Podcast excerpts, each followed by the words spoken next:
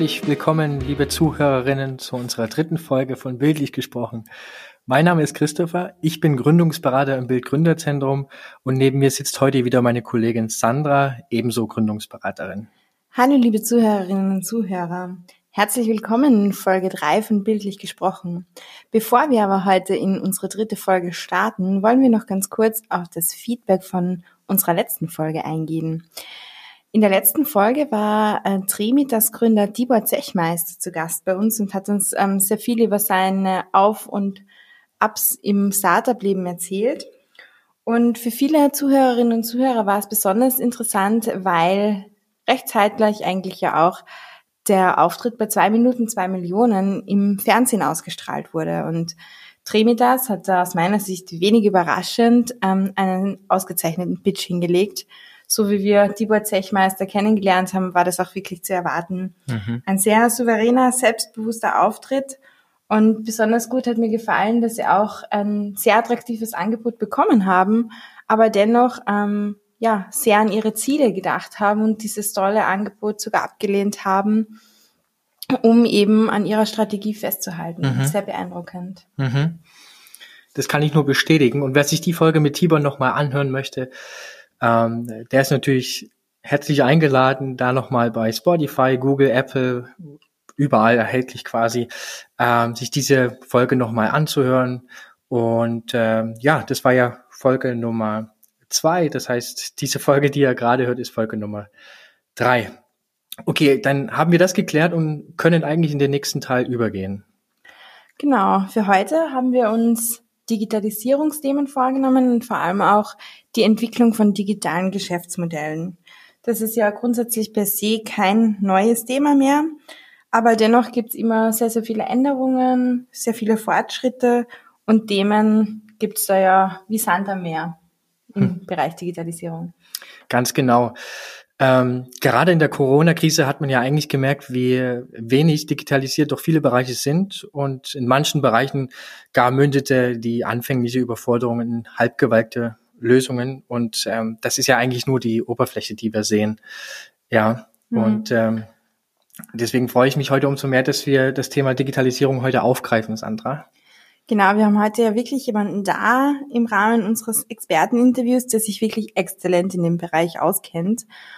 Und nicht nur das, er ist hier selbst auch Founder und Co-Founder eines Startups. Er ist auch Mentor in global agierenden Technologie-Acceleratoren und darüber hinaus ähm, hat auch in seiner Vergangenheit das eine oder andere interessante Startups mit Digitalisierungsthemen begleitet. Und da freuen wir uns ganz besonders, dass er heute hier ist, Manuel Heckmann. Ja, herzlich willkommen. Vielen Dank. Es ist mir eine Freude, bei euch auf Sendung zu sein. Legen wir los. Schön, dass du da bist. Ja, vielen Dank, Manuel. Schön, dass du da bist. Ähm, Manuel, bevor wir auf dich näher eingehen und dir die Möglichkeit geben, dich genauer vorzustellen, habe ich noch eine Frage. und diese Frage liegt mir eben schon seit einiger Zeit auf der Seele, denn die blieb eben bis dato jetzt unbeantwortet. Und für die Zuhörerinnen kurz mal zum Hintergrund. Manuel, Manuel und ich sind uns bereits mal während äh, meines Studiums über den Weg gelaufen. Und äh, Manuel war dabei aber eben kein Student, sondern eben Gastdozent.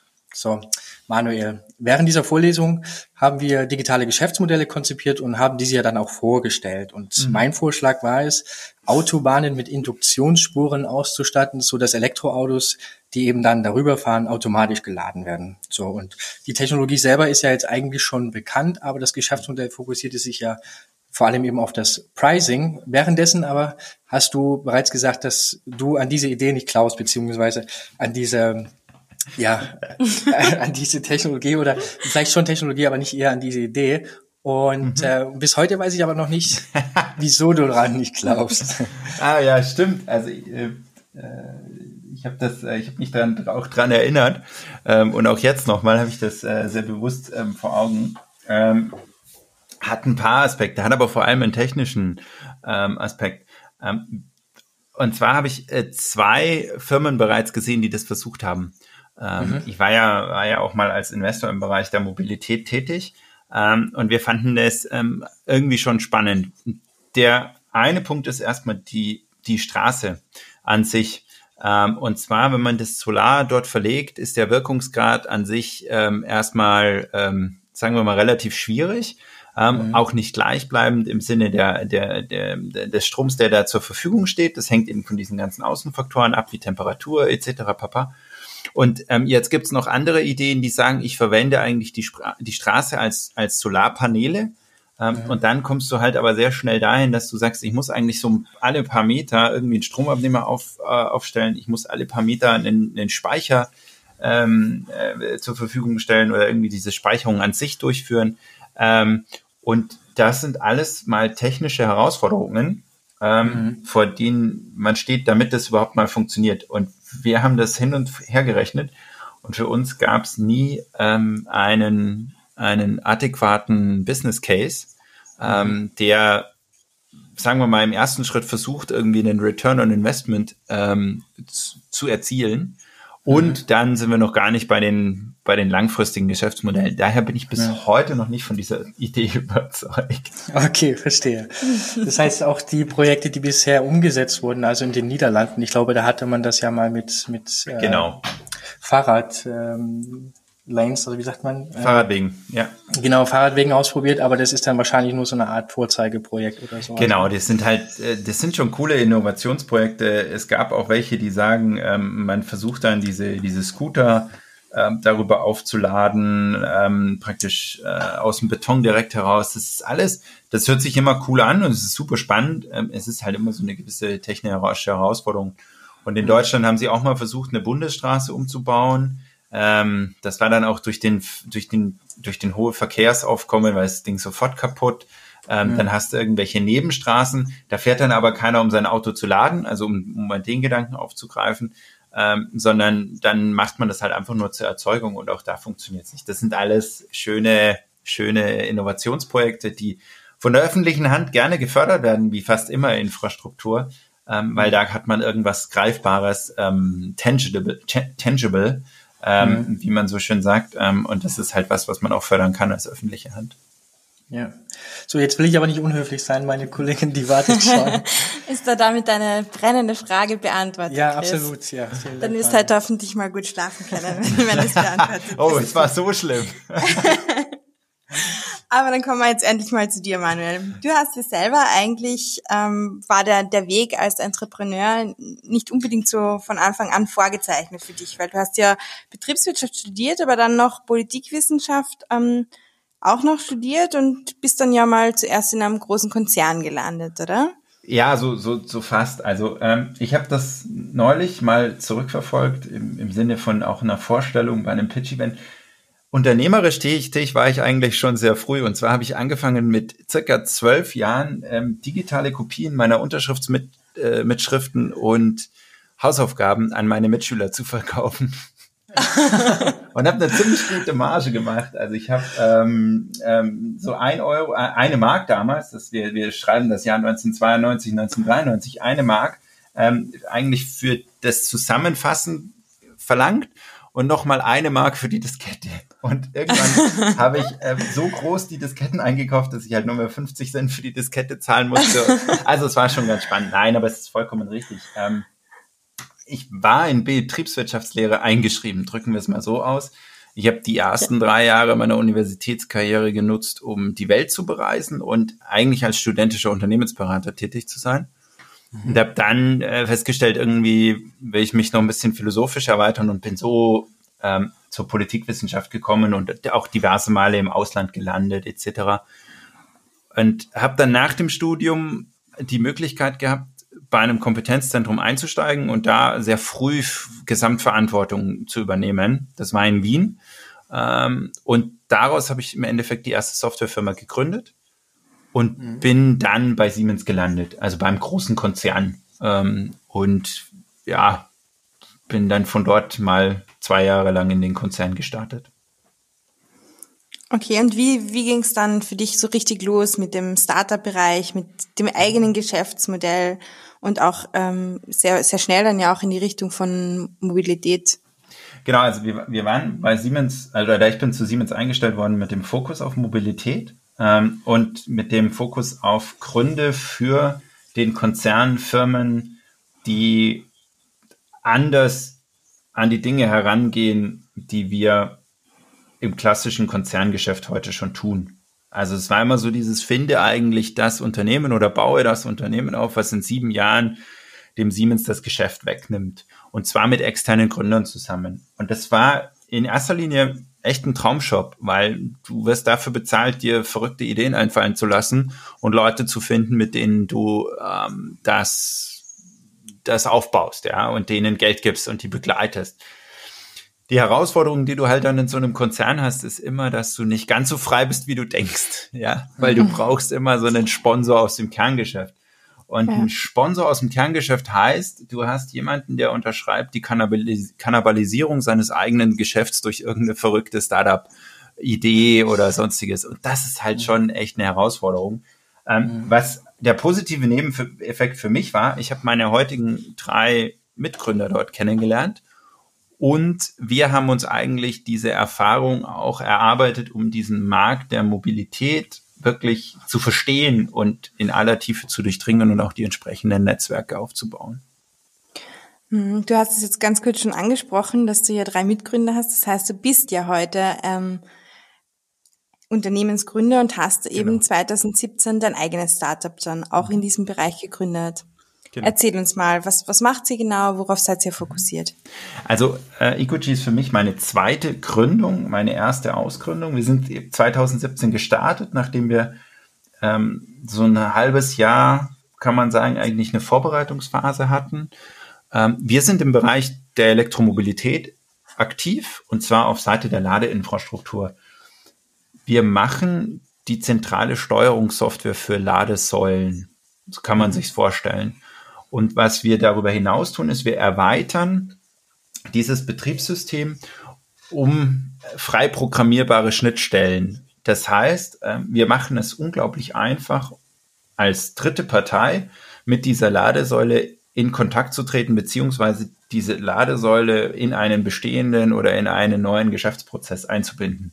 Was heißt das? Ähm, zum einen kann man sich so ein bisschen vorstellen wie so ein Android für eine Ladesäule. IOS und Android haben ja eine Sache bei den Telefonen verändert, dass irgendjemand anfing, so eine App dafür zu bauen. Und ich war, keine Ahnung, 95, ja, nee, äh, 2004 im Bereich der, der Mobilkommunikation unterwegs, auch beruflich. Und dann kam UMTS und 3G und jeder hat immer die Frage gestellt, was ist die Killer-Application? Was, was verändert das Ganze? Keiner damals hatte WhatsApp auf dem Plan. Ähm, mhm. Keiner hatte damals irgendeine Shopping-App auf dem Plan oder was auch immer, ja, oder dass wir plötzlich Zeitungen und Magazine darüber lesen. Das wusste keiner. Und das sind diese berühmten Dritten, die halt das angucken, die sagen, ah, das ist die Plattform, dafür mache ich jetzt mal was, weil ich habe irgendein Problem. Und das wollen wir eigentlich in, in, in einem übertragenen Sinne und in einem B2B-Umfeld mit der Ladesäule machen. Weil am Ende des Tages fahren wir als Endkunden dahin, das zum Laden, wo irgendwas Attraktives für uns ist. Und das ist attraktiv, weil es in unseren alltäglichen Prozess eingebunden ist. Und deswegen braucht es eigentlich diese, diese frei programmierbaren Schnittstellen. Und das machen wir. Mhm. Wir machen das Android der Ladesäule. Okay, also um das nochmal so ein bisschen zusammenzufassen mhm. oder vielleicht ähm, auch für die Zuhörerinnen ähm, nochmal im Wesentlichen ausgedrückt, stellt jetzt letzten Endes eine Software als eben auch die Hardware zur Verfügung, um eben die Gleichstromladung für Elektroautos zu vereinfachen, zu, zum einen und zum anderen natürlich jetzt auch um beispielsweise Forschungsentwicklungskosten für Unternehmen, welche sich eben auf die Elektromobilität fokussiert haben, zu reduzieren. Mhm. Und ähm, das hattest du jetzt eh schon mehrfach erwähnt, dass ihr seid quasi so ein bisschen das Android für Ladestationen. Mhm. Ähm, wie groß ist denn der Markt äh, dafür oder für diese Applikation?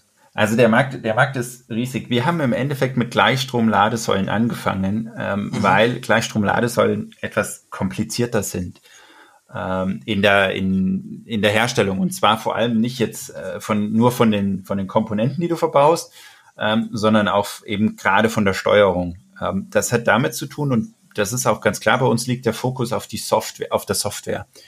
Wir machen die Hardware, weil wir das am Anfang ein bisschen auf die harte Tour gelernt haben.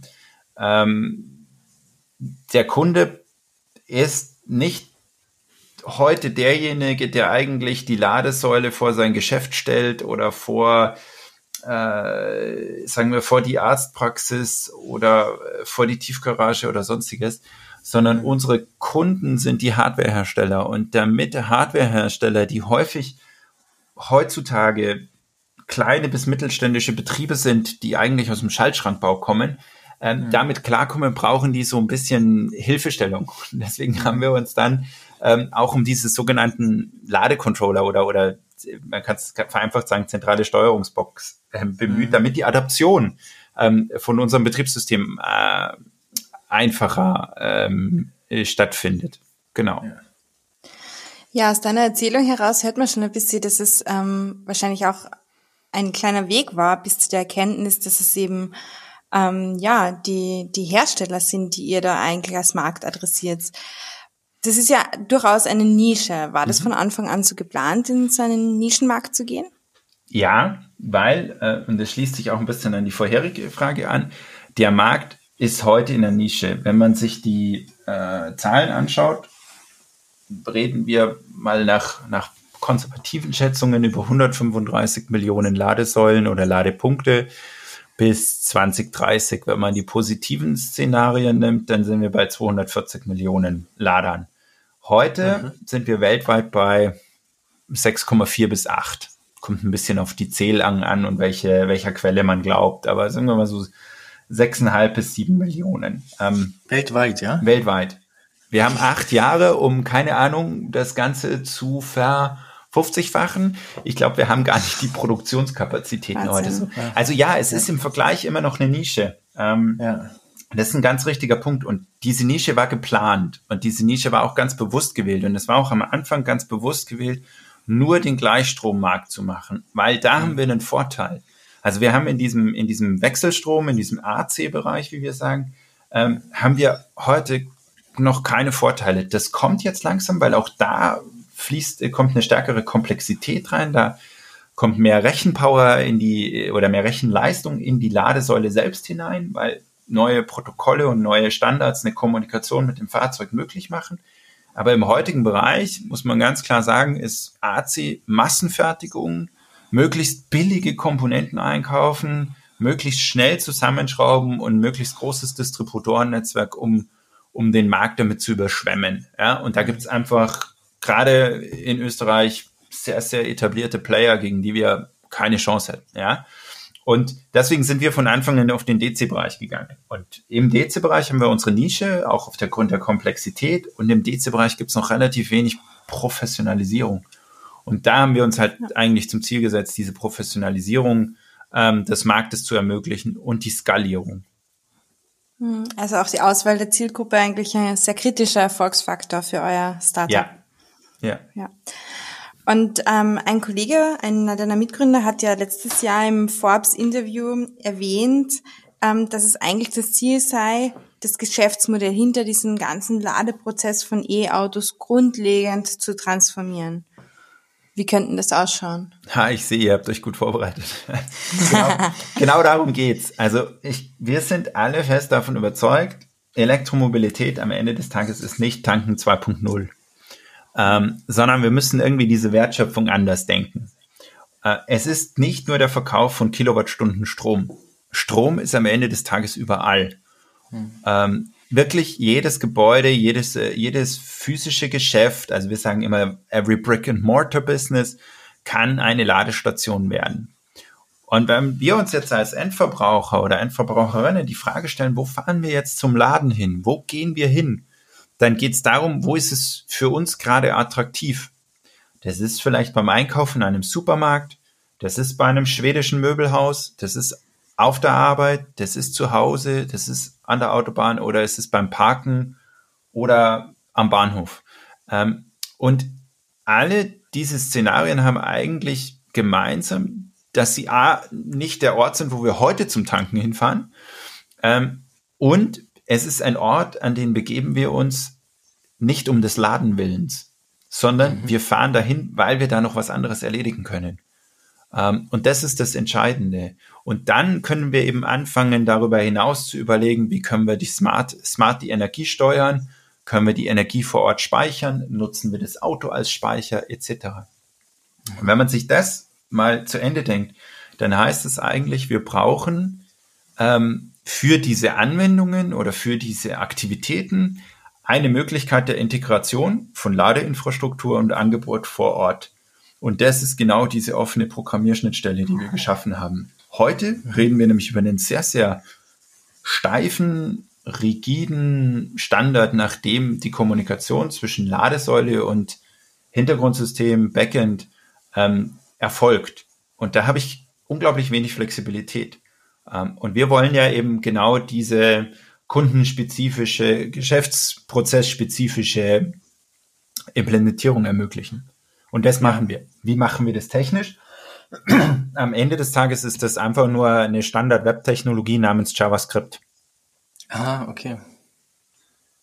Und die kann jeder, also das muss man sich vielleicht auch überlegen. Also es ist, äh, wenn man sich heute anschaut, man will so eine Ladesäule verändern, dann braucht man irgendwie Embedded Softwareentwickler. Ähm, davon gibt's nicht so viele. LinkedIn, keine Ahnung, ja. vielleicht ein paar Zehntausend. Wenn man da JavaScript oder Webtechnologien eingibt, dann reden wir über Hunderttausende.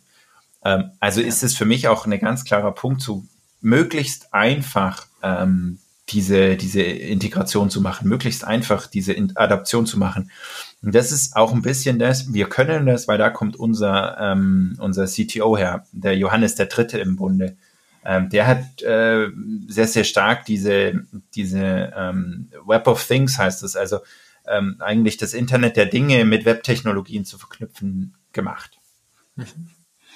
Ähm, ich war ja selbst für wenige Jahre in der Branche der erneuerbaren Energie beziehungsweise der Elektromobilität tätig und habe eben auch ähm, dadurch festgestellt, dass es zumeist nicht an den ganzheitlichen Konzepten nee. fehlt, die eben durch die Unternehmen initiiert werden, sondern eben zumeist an der Umsetzung. Ich glaube, damals hatte man, wo ich noch da tätig war, von der Energiewende gesprochen, die ja jetzt hätte schon längst passieren sollen aber jetzt dann doch eben nicht so, wie man sich das dann vorgenommen hatte.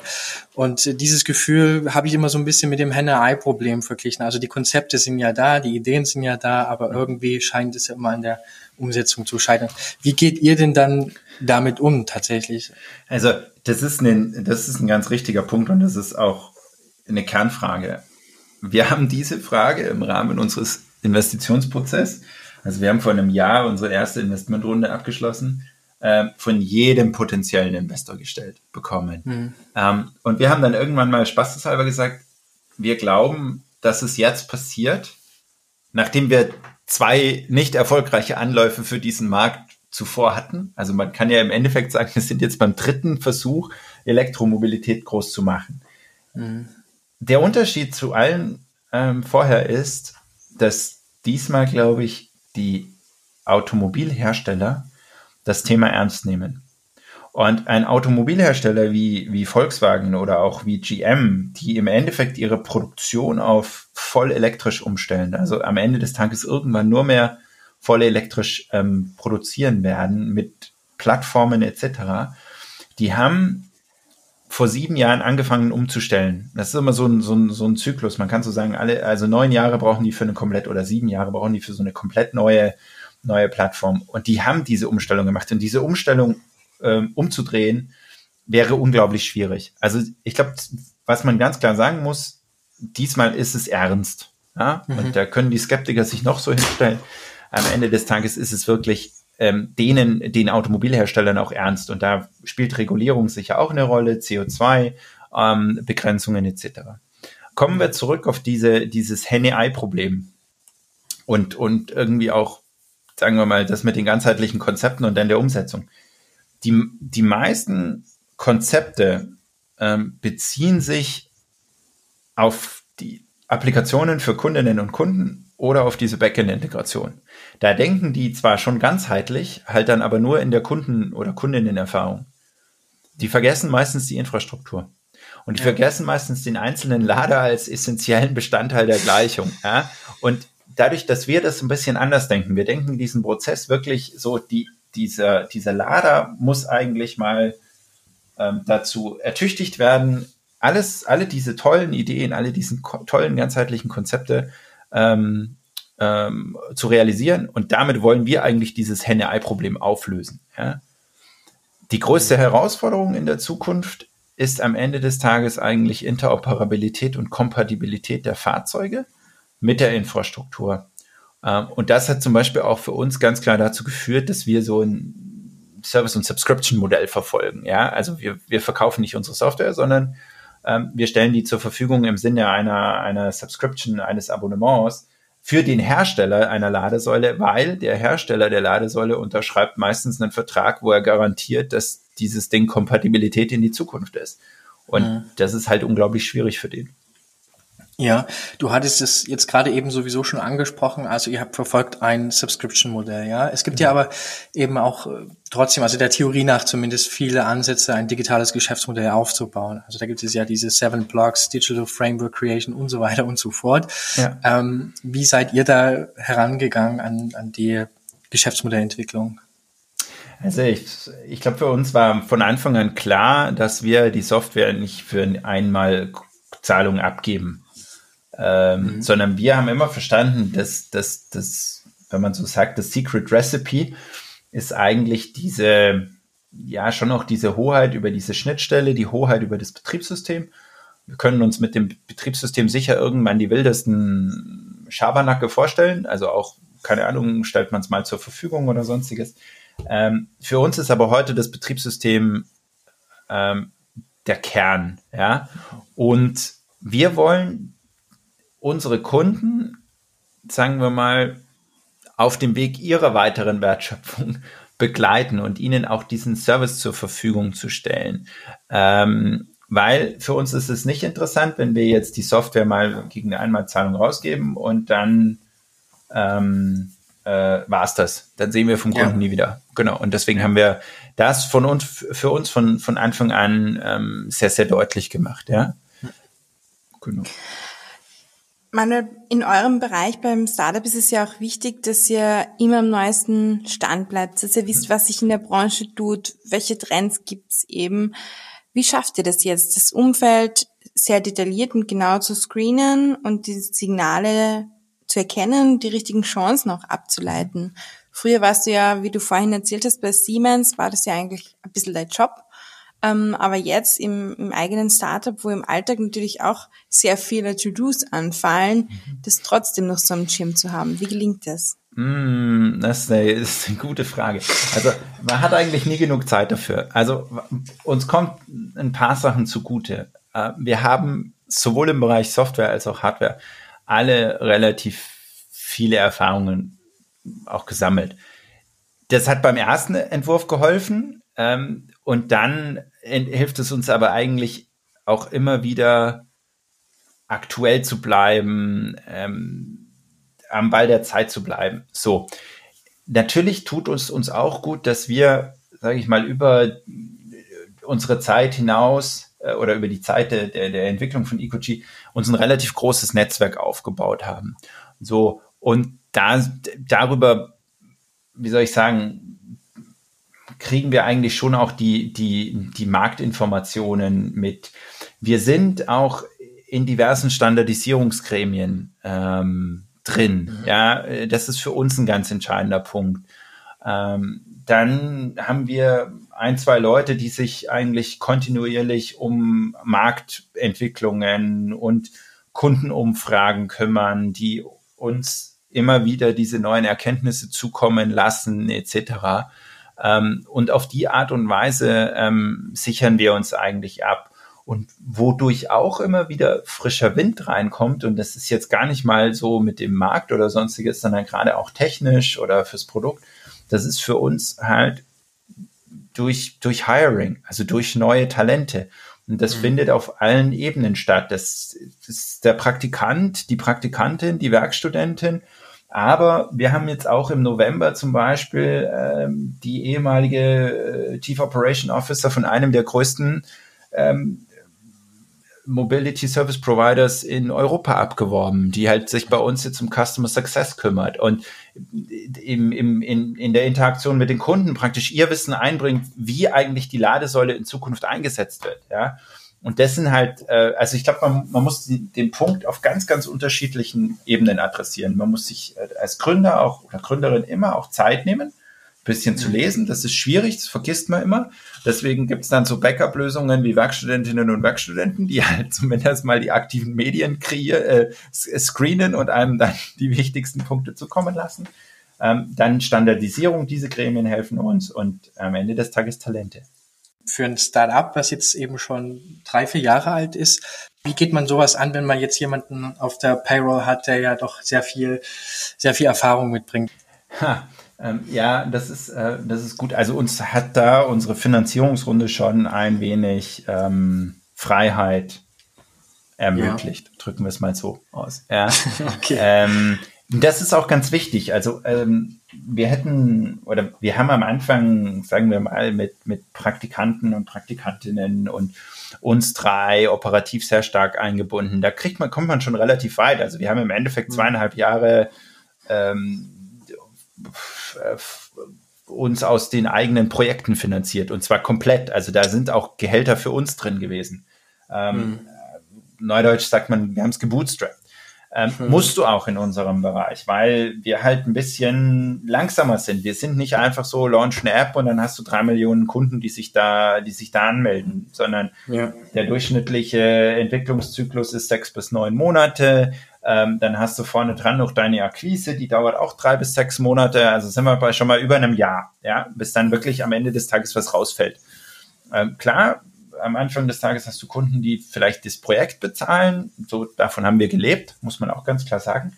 Ähm, und dann war für uns eben eines der Argumente, warum wir auch dieses Fundraising erfolgreich äh, durchgezogen haben und auch unsere Investoren davon überzeugen konnten, dass wir gesagt haben, hey, das Geld wird investiert in Köpfe. Ja? ja? Und wir sehen halt folgende Probleme. Wir brauchen jemanden, der sich um unsere Kunden kümmert, der mal die Projekte ordentlich managt, der Projektstruktur mal ordentlich aufsetzt.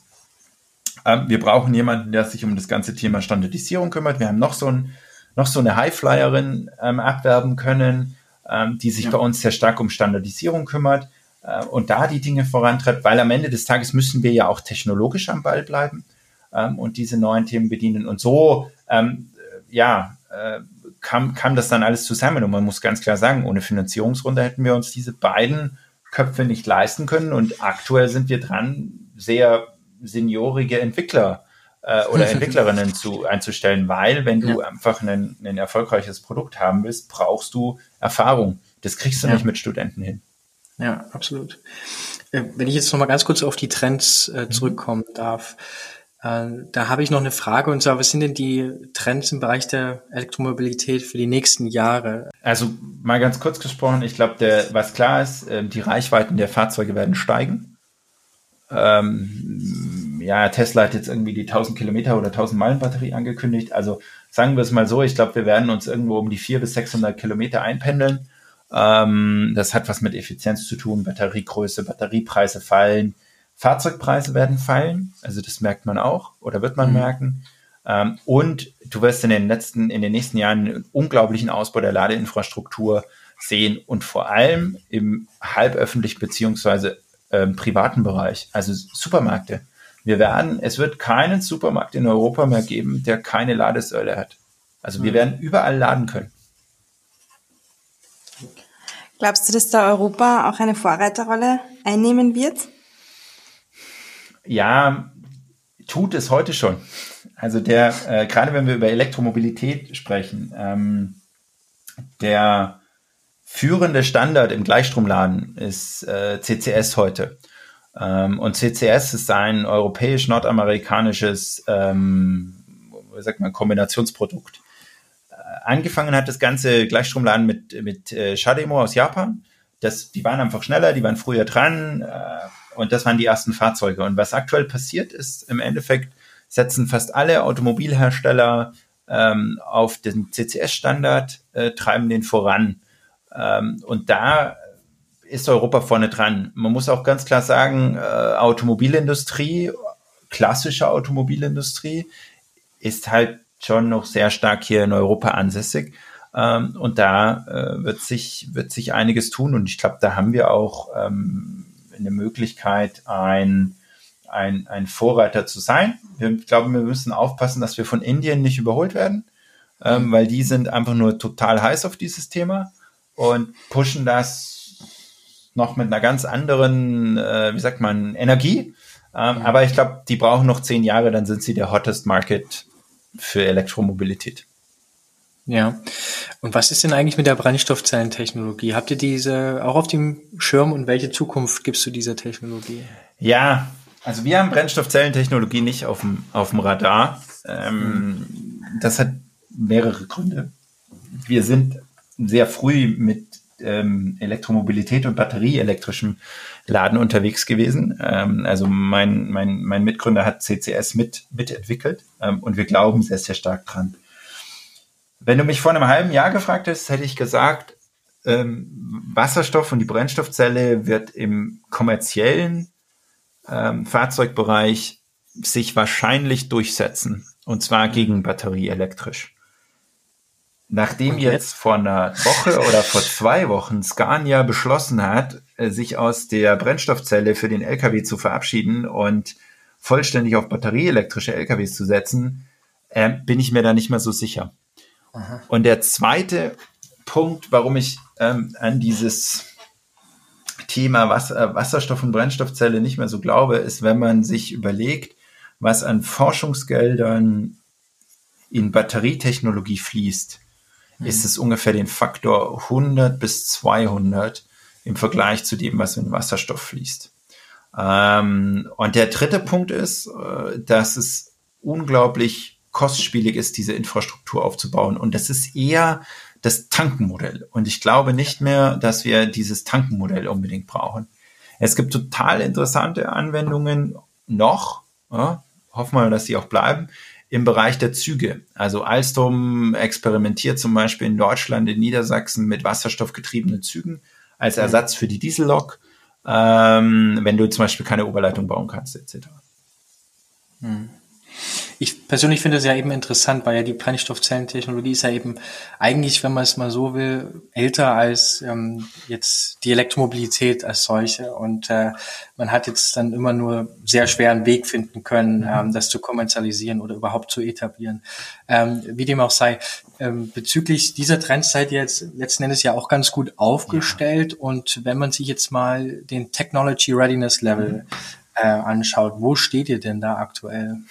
Also grundsätzlich halten wir uns für technisch gut aufgestellt. Ähm, und ich glaube auch die Rückmeldung, die wir von unseren Kunden bekommen, ähm, ist, geht, geht sehr stark in die Richtung oder bestätigt das auch. Äh, wenn man dieser, dieser Klassifikation folgt, dann würde ich sagen, sind wir so zwischen acht und neun. Also wir sind fast bei neun, weil in zwei Wochen gehen fünf unserer Kunden in die Produktion.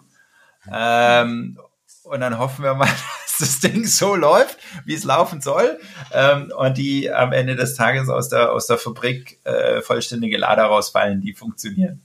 Ja, aber Glückwunsch erstmal zu diesem Danke. Schritt. Ja. Sehr, sehr spannend, ja. Aber das heißt, ihr habt ja schon einen, einen langen Weg bis zu dieser gelungenen Entwicklung, dass es jetzt wirklich zur Produktion und Integration eures Produkts geht. Was waren denn da die, die schwierigsten Momente, die größten Herausforderungen auf dieser Startup-Reise? Mai, eine der größten Herausforderungen ist am Ende des Tages sicherlich äh, wirtschaftliches Überleben. Ähm, das haben wir ganz gut hingekriegt. Ähm, wie ich vorhin schon erwähnt habe, wir haben das im Endeffekt zweieinhalb Jahre aus dem laufenden Umsatz aufgebaut. Ähm, mit der ersten Finanzierungsrunde, da haben wir praktisch das Thema einfach für uns ein bisschen, ein bisschen abgefedert und äh, ja, und, und uns jetzt mal so ein bisschen ein Kissen erkauft, ja. Die andere riesige Herausforderung, die wir hatten und die wir auch nach wie vor haben, ist es, gute Leute zu finden, die nicht horrendes Geld kosten. Also das heißt nicht, dass wir irgendwie ähm, unter Mindestlohn bezahlen oder dass wir keine Gehälter bezahlen wollen. Aber gerade an einem Standort wie München, wo du halt mhm. einfach, keine Ahnung, vier Automobil-Großkonzerne hast oder drei in der größeren Umgebung und x Zulieferer, Mei, du, wir können halt nicht 80.000 Euro für einen Berufseinsteiger bezahlen. äh, und, und das sind halt, also damit musst du halt klarkommen. Du musst ein bisschen kreativ sein, du musst ein bisschen ähm, ähm, auch, auch anders auftreten, auch, auch ähm, glaube ich, kriegst du andere Typen und die willst du auch. Also du willst keinen Berufsanfänger, der dir von Anfang an erklärt, der geht jetzt zum Konzern, weil er da die dicke Asche verdient und immer nur 40 Stunden arbeitet. Also den, den willst du in einem Startup auch nicht. Ja, du brauchst schon Leute, die, die, die extra Meile gehen, die vielleicht bereit sind, das auch für mal für weniger Geld zu tun, weil sie am Ende des Tages eine Erfolgsbeteiligung haben oder was auch immer. Und die dritte Herausforderung, die wir auf der Reise jetzt mal hatten, wenn man sich die letzten zweieinhalb, drei Jahre anschaut, ist schon ähm, diese, diesen Match zwischen Produkt und Markt zu finden, also dieses, diesen berühmten Product Market Fit. Wir haben uns mhm. da schon entwickelt ähm, und wir entwickeln uns jeden Tag äh, und dann kommt halt mal wieder ein Produkt hinzu oder eine Produktausprägung und eine wird wieder fallen gelassen. Und ich glaube, diese Schnelligkeit und diese Fähigkeit zur kontinuierlichen Adaptierung, das ist das, was uns auch ein bisschen ausmacht. Ihr habt ja auch im Zuge eurer ganzen Entwicklung sehr viele Preise abgeräumt, wenn man da ein bisschen mhm. über euer Startup googelt.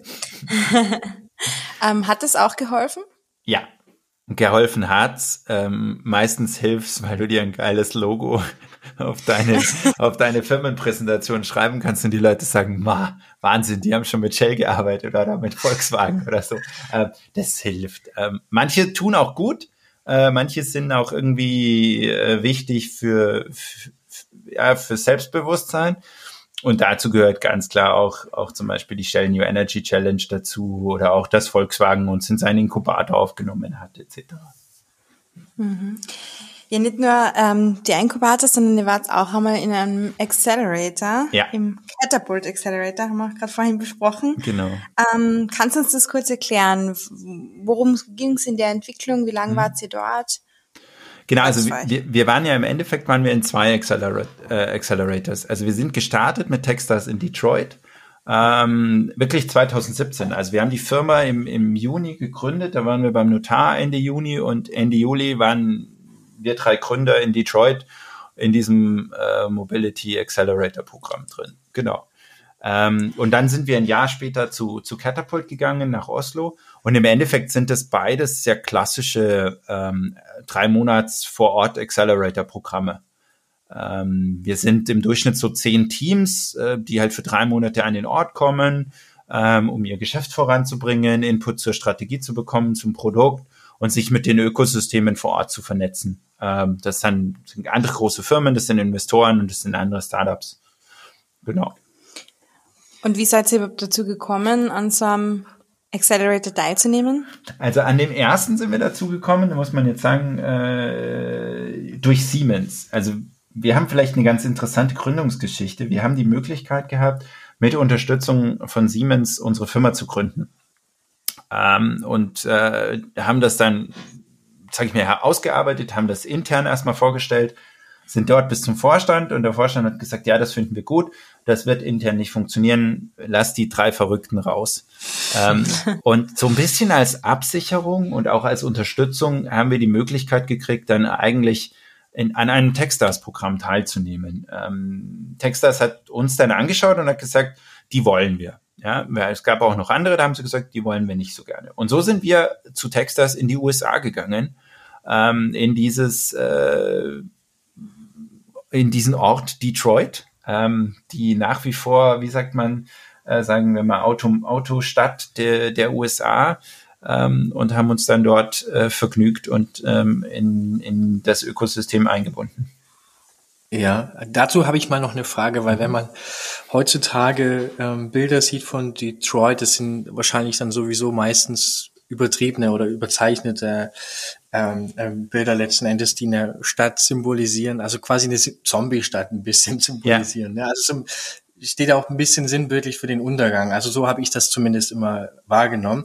Ähm, deswegen fand ich es natürlich toll, dass ihr dann jetzt immer noch ähm, Kontakt zu Detroit habt und natürlich auch toll, äh, dass man hört, dass Detroit nach wie vor noch eine, eine Nummer ist im, im, im Bereich der Automobilindustrie. Ja. Also Detroit ist nach wie vor der größte Standort für die Automobilbranche in den USA. Ich glaube, im Umkreis von, von 100 Kilometer sind alle großen Hersteller, Zulieferer, Berater, Testcenter, die Armee und sonstiges ähm, mhm. vertreten. Ähm, Detroit selber hat ja drei Fabriken ähm, von GM, Ford und, und auch FCA oder jetzt Stellantis und damit hast du eigentlich ein riesiges Ökosystem. Mhm. Was richtig ist, ist, dass die Stadt, die ja auch wirklich pleite war, ähm, einfach echt am Boden war. Also auch 2017 hast du nach wie vor oder hattest du nach wie vor äh, Flächen, wo einfach keine Häuser mehr standen. Was mhm. so ein bisschen vorher da angefangen hat, war eigentlich schon wieder dieser Hype um Detroit und dieser Wiederaufbau. Ähm, und die haben halt sehr, sehr klar eigentlich, glaube ich, mit dem Ökosystem beschlossen, es ist Mobilität, es bleibt Mobilität. Und wir versuchen eigentlich sehr stark auch, auch Technologie anzusiedeln und eben neue Unternehmen. Also für uns ist es nach wie vor so, dass wir, wenn wir äh, in die USA gehen werden, äh, wir einfach unsere Dependance in Detroit aufschlagen. Das hat ein bisschen was mit dem Netzwerk zu tun, was wir uns über die Zeit dort aufgebaut haben. Das hat was damit zu tun, dass für amerikanische Verhältnisse auch dort wieder Talent zu einem fairen Preis zu bekommen ist. Ähm, und, äh, und deswegen ist es für uns auch nach wie vor spannend und war auch damals spannend. Wir hatten die Möglichkeit, nach New York zu gehen in das Programm von Texas dort. Und wir haben uns halt ganz klar für Detroit entschieden, weil dort das Ökosystem ist. Sehr interessant tatsächlich. Ähm, neben diesem Kontakt hattest du ja jetzt dann auch äh, mal erwähnt, dass ihr äh, im Rahmen des Katapults ähm, auch innerhalb Europas einen Kontakt hattet und zwar eben genau. nach Oslo. Ähm, welcher Kontakt ist denn für eure Entwicklung denn wichtiger, wenn man das denn jetzt überhaupt so salopp fragen kann? Ja, es, es ist eine spannende Frage. Also Oslo hat natürlich einen, einen Charme. Oslo ist im Endeffekt Europas äh, ja, Leitstadt für Elektromobilität. 50 Prozent der Einwohner fahren ein Elektroauto äh, etc. Ähm, Catapult an sich als Accelerator ist ein bisschen anders orientiert gewesen. Und zwar deren, deren Fokus war Nachhaltigkeit. Und wir sind halt genau in diesem Spannungsverhältnis. Eigentlich Mobilität, Technologie und Nachhaltigkeit. Und für uns war das zum einen ein gewisses Label, ja. Ähm, andererseits hat es uns sehr, sehr stark geholfen, diese Nachhaltigkeitsfragen mal zu beantworten. Und deswegen ergänzen sich für uns die beiden perfekt. Und ähm, ja, also wir sind halt in Oslo für das ganze Thema Leitmarkt mit den Nutzerinnen und Nutzern von Elektroautos und Detroit war für uns einfach Automotive-Ökosystem in den USA. Neben dem Netzwerk, was dir jetzt diese zwei Accelerators gebracht haben, bist du ja auch noch als Mentor quasi dort genau. in Kontakt. Wie bist du, wie bist du als Mentor? Was sind das so deine Aufgaben? Ja, okay. Also genau, ich bin ähm, Mentor beim Textas-Programm in München äh, gewesen. Das wurde jetzt nicht mehr fortgesetzt. Hoffentlich nicht wegen mir. Ähm, ich bin auch hier bei einem anderen lokalen äh, Inkubator als Mentor immer mal wieder ähm, tätig. Das ist im, im Bereich InsurTech ähm, und dann eben auch bei Catapult. Ich selber, ich glaube, ich bin eher so ein, so ein Business-Mentor, so ein generalistischer Mentor ähm, mit einem klaren Fokus auf ähm, Investment Readiness. Bin ja auch dann doch ein ehemaliger Risikokapitalgeber oder habe für einen gearbeitet ähm, und, ähm, und Wachstum. Auf der Technologieseite kann ich weniger unterstützen. Ähm, für mich persönlich ist das Wichtigste, dass ich eigentlich Input geben kann. Ähm, für mich ist aber auch ganz klar, äh, Gründerinnen und Gründer sind für ihre Firma selbst verantwortlich. Ähm, ich, ich bin nicht, wie soll ich sagen, äh, also sie entscheiden, was sie mit dem machen, was ich sage. Ja, und das ist für mich auch okay, wenn sie sagen, boah, was reden der wieder daher? Das glaube ich ja überhaupt nicht. Ähm, und das ist für mich auch am Ende des Tages hat es was mit Augenhöhe zu tun. Also ich gehe als Mentor in, in, in, in ein Gespräch. Äh, ich freue mich, die Menschen kennenzulernen und dann teile ich vielleicht auch mein Wissen und meine Erfahrung. Äh, und was die, was die Gründerinnen und Gründer damit machen, ist, ist auch ihre Sache. Hm. Wenn man dich jetzt aber fragen müsste, wo du jetzt den Fokus drauflegen würdest, mhm. denn ähm, das wissen unsere Zuhörerinnen vielleicht sowieso schon. Also wir stellen ja unseren Gründerinnen auch ein Mentorinnen-Netzwerk zur Verfügung, mhm. wo wir eben schon den Fokus auf die berufliche Erfahrung der Mentorinnen legen. Mhm. Ähm, und wenn man sich jetzt aber die Frage stellt, worauf legt man den Fokus? Also eher Social Skills oder dann doch eher so die, ähm, die fachliche Erfahrung, die man dann weitergeben sollte. Ähm, was ist aus deiner Sicht eher angebracht, beziehungsweise wo würdest du deinen Fokus eher drauf legen? Ähm, ich glaube, Erfahrungen teilen an sich ist mal der wertvolle Aspekt von dem Mentoring. Ähm, ich glaube, es ist auch ganz, ganz wichtig, Mentoren zu haben oder, oder ja, Mentoren, Schrägstrich Menschen kennenzulernen, die Gründer waren, weil äh, Gründer sein oder Gründerin zu sein heißt einfach ähm, gewisse Herausforderungen meistern zu müssen, die jemand, der in einer normalen Festanstellung ist, nicht hat. Also zum Beispiel mhm. nachts aufwachen und sich überlegen, wie zahle ich in vier Wochen meine Leute. Ähm, und das sind Dinge, über die man sich vielleicht auch mal austauschen sollte. Ich habe da eine gewisse Reputation, sehr ehrlich zu sein, auch über, über meine Entwicklung, ja, und auch warum ich manchmal schlecht schlafe oder, oder was mich dann beschäftigt. Ähm, für mich persönlich ist vielleicht das Social Skill Thema ähm, fast ein bisschen wichtiger, weil am Ende des Tages ist für mich immer der entscheidende Punkt, wer sitzt mir da gegenüber? Ähm, glauben die Gründerinnen an ihre Idee? Und dann erst kommst du eigentlich so in dieses, in dieses Thema, passt das Konzept? Ähm, kann man daraus ein Geschäft machen? Am Ende des Tages kann man sich selbst und andere davon ernähren. Fachliche Expertise ist ganz wichtig, muss aber auch zum Beispiel, wenn man sich ein Team anschaut, ähm, nicht von jedem gleichermaßen erfüllt werden der gute Mix macht's. Ich bin da sehr mit Techstars, die sagen, es gibt zehn Kriterien für gute Startups und die ersten fünf oder sieben sind Team. Ähm, und wenns Team nicht passt, dann kann die Idee noch so gut sein, wird sie nicht funktionieren. Die, ein Team, was toll ist, kann eine scheiß Idee haben, ähm, kann grandios scheitern, aber wenn du ihnen die nächste Idee gibst, kann sein, dass die einfach das mega geilste draus machen, was gerade, was, was du dir überhaupt vorstellen kannst. Mhm. Ja, aus deinen Erzählungen merkt man schon, dass du auch ein sehr äh, leidenschaftlicher Mentor bist. Ja. Vielleicht manchmal Aber, zu leidenschaftlich. ja, ist das Mentoren das dann auch eine Herausforderung für dich? Ähm, also du meinst, ob Mentoren sein eine Herausforderung ist? Genau, ja. Ja, ähm, also äh, ja und nein. Also nein, selber ist einfach jetzt ein Mentor zu sein, mich mit jemandem an den Tisch zu setzen oder in eine Videokonferenz zu gehen und darüber zu reden, ähm, wie man ein Geschäft aufbaut oder was ich von der Idee halte, ist kein Problem. Ähm, die Herausforderung ist manchmal eben, dass ich mich sehr, sehr dafür begeistern kann, was jemand tut und dann am liebsten mithelfen möchte. Und ich glaube, das ist diese Kernanforderung an einen Mentor oder eine Mentorin, sich zurückzunehmen sich zurückzuhalten. Ähm, es ist die Aufgabe, Input zu geben, einen Beitrag zu leisten, aber es ist bitte am Ende des Tages nicht unser Geschäft. Es ist das Geschäft der Gründerinnen und Gründer und die ähm, sollen das dann auch umsetzen, weil dafür sind sie es ja geworden. Ähm, und für mich ist es auch ganz entscheidend und da muss ich mich manchmal auch immer selber ein bisschen einbrennen, einbremsen. Ich bin kein Coach. Also wenn jemand mit einem Persönlichkeitsentwicklungsproblem zu, in das Mentoring kommt, dann muss man eigentlich sehr klar abgrenzen und sagen, da bist du beim Coach besser. Das können wir machen, wenn jemand entsprechende Coaching-Voraussetzungen erfüllt, äh, als Coach oder sonstiges, ähm, aber ähm, nicht in dem Setting einer, einer Mentorenbeziehung. Hm.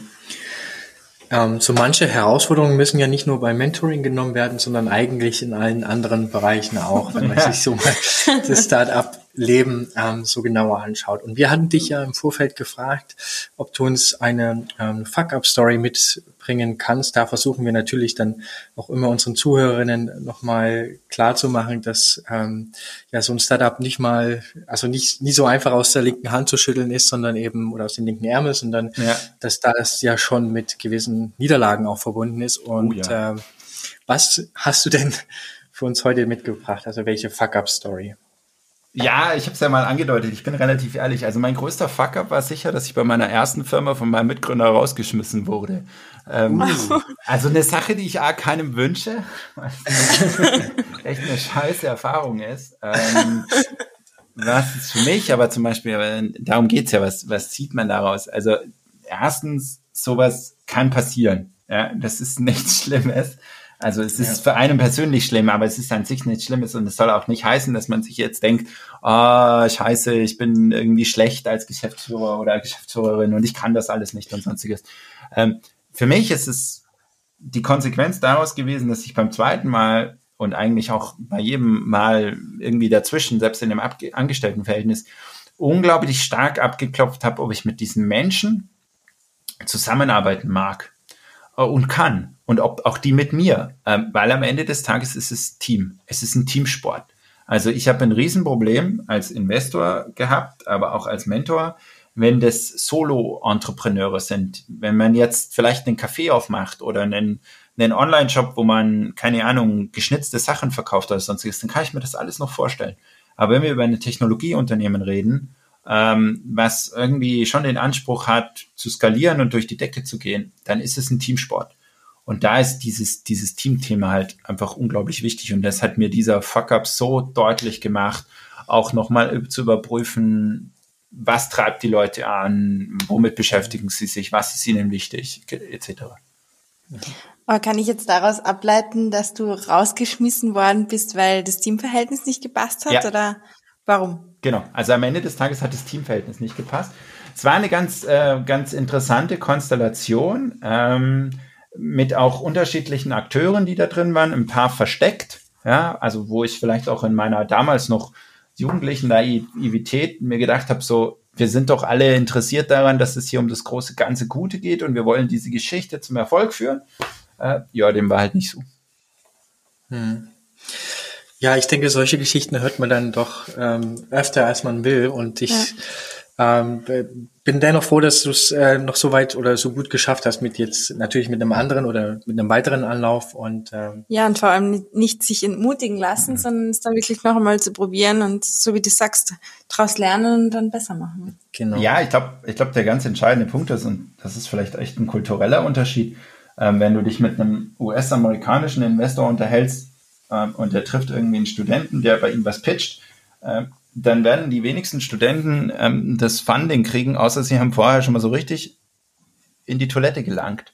Ähm, und das ist eigentlich eine Auszeichnung zu sagen, ähm, wow, der ist mal richtig gescheitert, wie auch immer, aber der hat diese Erfahrung gemacht, weil den Fehler machst du halt nicht nochmal. Und das, das ist halt ex extrem wichtig. Ja. Ja, dann vielen Dank, dass du diese Story für uns ähm, oder mit ja. uns geteilt hast. Ja, klar. Ähm, wir haben jetzt oder wir kommen jetzt ja langsam zum, zum Ende unseres Interviews und haben ja auch immer dann ein Spiel vorbereitet mit unserem okay. äh, Interviewpartner. Das heißt eben für uns, wir haben hier eine, eine Box vor uns stehen, wo mehrere Zettel drin sind und ähm, wir ziehen jetzt quasi für dich einen Zettel und ich schreibe das jetzt mal schnell in den, äh, den Chatverlauf hier herein, was es denn für dich ist. Und dann so, also die Lotterie vom Notar beglaubigt und überwacht. Selbstverständlich. Sehr gut. Genau, jetzt hatte ich das fast noch falsch geschrieben. Ist das richtig geschrieben? Ja, das ist schon. ich glaube, die Rechtschreibung kommt es nicht an, sondern ja auf den. Genau, so. Ähm, ja, was, was, was fällt dir denn dazu ein? Beziehungsweise sag uns doch vielleicht erstmal was, ähm, was, was ich da zumindest in den Chat. Was du für mich gezogen hast. Ähm, viel, vielen Dank für diese äh, Remote Lottery. Man muss immer neue Wege finden. Ich finde das cool. Ähm, also welche inspirierenden Persönlichkeiten? Genau, und das kann ja eigentlich alles sein. Also das muss ja keinen Startup-Bezug haben, sondern das kann ja auch durchaus einen persönlichen Bezug haben oder ähm, vielleicht auch etwas, was dich ja motiviert in gewissen Hinsichten, wie auch immer. Ja, es hat sogar, äh, es hat sogar einen, ähm, einen ähm, Startup-Bezug oder einen, einen Unternehmerbezug. Und äh, ich weiß nicht, ob ihr Jason Fried kennt, ähm, den Gründer von, ich glaube, die Firma hieß früher 37 Signals und jetzt heißt sie Basecamp. Ähm, ähm, ist, es muss uns das jetzt peinlich sein, wenn wir nee. das nicht kennen? Oder? Nein, gar nicht, okay. gar nicht. Dann also ich kenne es nicht. Dann ist es eher die Aufforderung, sich damit mit dem mal zu beschäftigen. Ähm, es ist der, der Typ, der hinter Ruby on Rails ste steckt, hinter dieser, dieser Programmiersprache. Das Interessante ist, die, die haben vor zehn Jahren angefangen und die sind ähm, mit ihrer Firma eigentlich in diesem sehr, sehr langfristigen Spiel drin gewesen. Und die praktizieren und agitieren für eine, für eine Kultur ähm, auf auch in einem Startup, auch in einer jungen Technologiefirma, die sehr wohl versucht, diese Balance zu halten. Da geht es jetzt nicht um Work-Life-Balance, aber auch nicht dieses, boah, hey, was sind wir für geile Gründer, wir arbeiten 24 Stunden, sieben Tage die Woche. Das ist auch ein sehr maskulines Phänomen, ja. Also, also äh, männliche Gründer meinen immer, sie wären die geilsten, wenn sie 24 Stunden, sieben Tage die Woche arbeiten würden. Ähm, mhm. Dass sie danach tot sind, ist ja wurscht. Ähm, als, als Investor ist das total super, weil dann kriegst du mehr. Ähm, ähm, aber die, die, die wirklich ähm, agitieren dafür, dass man eigentlich darauf achtet, dass es ähm, nicht verrückt sein muss. Und das ist unter anderem eine, einer, ihrer Buchtitel, It doesn't have to be crazy. Und das ist für mich ähm, einfach, äh, ja, fast schon alltägliche Inspiration, zu sagen, wir sind hier nicht für den schnellen Gewinn drin, sondern wir wollen alle erfolgreich sein. Wir wollen am Ende des Tages die Firma verkaufen oder möglichst großes Unternehmen bauen oder den Markt verändern oder was auch immer. Aber es geht auch ein bisschen langsamer und es geht ein bisschen nachhaltiger. Und das finde ich an dem, dem Jason Fried und auch an seinem, seinem Kompagnon, dessen Name ich nie ganz aussprechen kann, ähm, unglaublich interessant. Genau. Ja, das haben wir uns jetzt mal so notiert in unserem Bullet Journal letzten Endes und werden dann uns das später auf jeden Fall nochmal anschauen. Ein Name, den man jetzt schlecht aussprechen kann, und das war, ach, da schaut, kommt er ja. Genau, und ein weiterer Name, den man jetzt noch, äh, den man schlecht aussprechen kann, ist ja Xesh A12. Was fällt dir denn dazu ein? Weil das war eben in der Diskussion vorab mit, äh, mit mir und Sandra ähm, auch Gegenstand, ob man das denn jetzt so ähm, thematisieren sollte oder nicht. Aber sagt dir denn dieser Name etwas? Nee, der sagt mir X, jetzt gar nichts. Also XAE A12. 1 zu 0 für mich. Quasi, also XAE, also das griechische AE letzten Endes, also Xash wird das ausgesprochen, A12, das ist Elon Musks ähm, Kind. Welches Geschlecht das kennt jetzt halt, weiß ich leider nicht, aber ist auch schwer herzuleiten. Und ähm, da bin ich ja froh, dass wir das dann doch nicht mit in diesen Korb geworfen haben. Nee. Aber dennoch wäre das für dich auch Elon Musk eine inspirierende Persönlichkeit? Wie stehst du dazu? Oh. Ja, also meine Antwort wäre ja. In der Hinsicht, dass ich meinen Hut vor jemanden ziehe, der, ich glaube, jetzt mittlerweile eins, zwei, drei, vier Industrien einfach mal komplett auf den Kopf gestellt hat.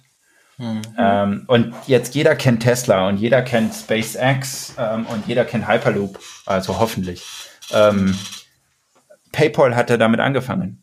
Und äh, das ist für mich halt schon einfach dieses, diese, dieses wiederkehrende Verrückte. Ja, also ich glaube, wir brauchen auch diese verrückten Typen, die, die nicht schlafen wollen, ähm, weil, weil, weil sie treiben das Ganze voran.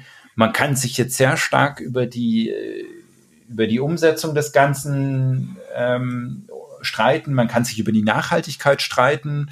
Ähm, ich glaube, es hat auch gewisse Gründe, warum man nicht mehr in operativ verantwortlichen Positionen ist, wenn man ein gewisses Grad, einen gewissen Grad an Insanity erreicht. Aber ähm, ja, das, die, die wären nicht da, wenn es ihn nicht gäbe. Und gerade im Falle von Tesla ist das so. Ähm, mhm. Tesla hatte zwei andere Mitgründer und ähm, die waren eigentlich, also die haben das Technische gemacht und er hat halt diese verrückte Idee, diese Batterien zusammenzuschalten und dann damit ein Auto anzutreiben und das hätten mhm. die sich nie getraut. Und er hat sich, ja. er hat gesagt, pff, ja, wir fliegen mal kurz in den Weltall, boom, ja, scheiße, fünfmal explodiert das Teil, dreimal kann es nicht landen, aber wir machen es jedes Mal wieder und das ist schon so, auch das kann man davon natürlich lernen.